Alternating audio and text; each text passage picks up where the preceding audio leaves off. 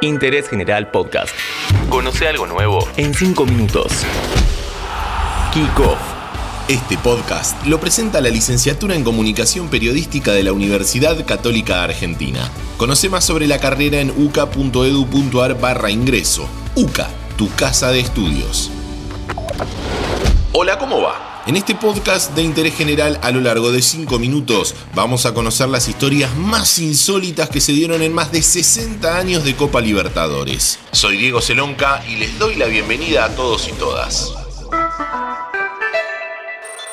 Sin duda que una de las últimas cosas insólitas que sucedieron en la Copa fue el traslado de la final de la edición 2018. Ya conocidos los detalles por todos, no podíamos dejar de empezar con esta particularidad. La última final pautada que se juegue ida y vuelta se trasladó de continente. La elección de la administración es que este partido se va a disputar en el estadio Santiago Bernabéu.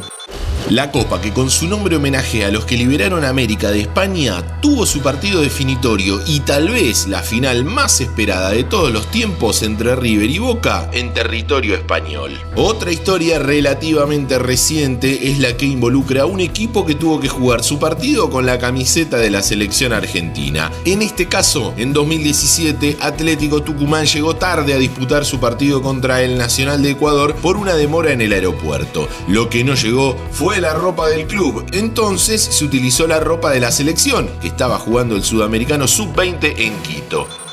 Todos los equipos del continente sueñan con jugar la Libertadores, el torneo más importante a nivel clubes, y cuando eso sucede, los hinchas no se quieren perder ningún partido. Pero eso no pasó el 22 de abril de 2004, cuando se jugó el encuentro con la menor cantidad de entradas vendidas de la historia. Por la fecha 6 del grupo 2, Fénix de Uruguay recibió a 11 Caldas, que unos meses después sería el campeón al ganarle la final a Boca por penales. Fénix, ya eliminado y enfrentando a un equipo poco popular ayudó a que solo se vendan 46 entradas.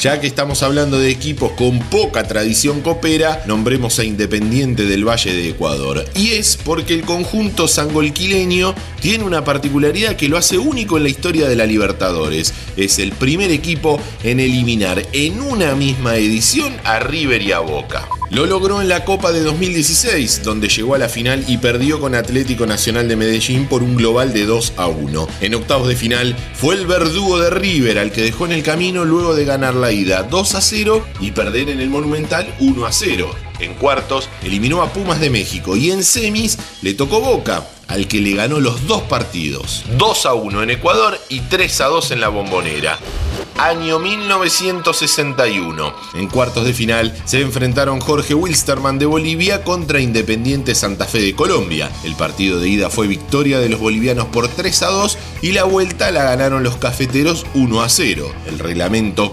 indicaba que se tenía que jugar un tercer partido para definir al semifinalista, pero ambos equipos decidieron hacer un sorteo.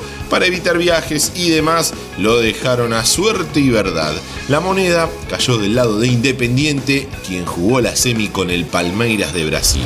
En 1990 se dio un hecho particular. El único equipo colombiano que pudo participar fue Atlético Nacional de Medellín, por ser campeón defensor de la Libertadores. Los otros equipos colombianos no jugaron porque su campeonato de 1989 fue suspendido a raíz del asesinato de un árbitro. Nacional se cruzó con Vasco da Gama en cuartos de final. La ida jugada en Brasil terminó 0 a 0. La revancha terminó 2 a 0 a favor de los locales. Pero unos días después, la Conmebol ordenó jugar nuevamente este segundo partido. La razón, el árbitro uruguayo Juan Daniel Cardelino había sido amenazado en la previa para favorecer a los medellinenses. Claro, recordamos que eran los tiempos de Pablo Emilio Escobar Gaviria. Antes de darles una recomendación literaria, les recuerdo que este podcast lo está presentando la licenciatura en Comunicación Periodística de la Universidad Católica Argentina. Conoce más sobre la carrera en uca.edu.ar barra ingreso. Si quieren profundizar más sobre este tipo de relatos y curiosidades, les recomiendo el libro Historias Insólitas de la Copa Libertadores, que publicó Luciano Guarnique en 2015 y ya fue traducido a más de 20 idiomas. Interés General Podcast. Encontrarnos en Spotify, en Instagram y en interésgeneral.com.ar.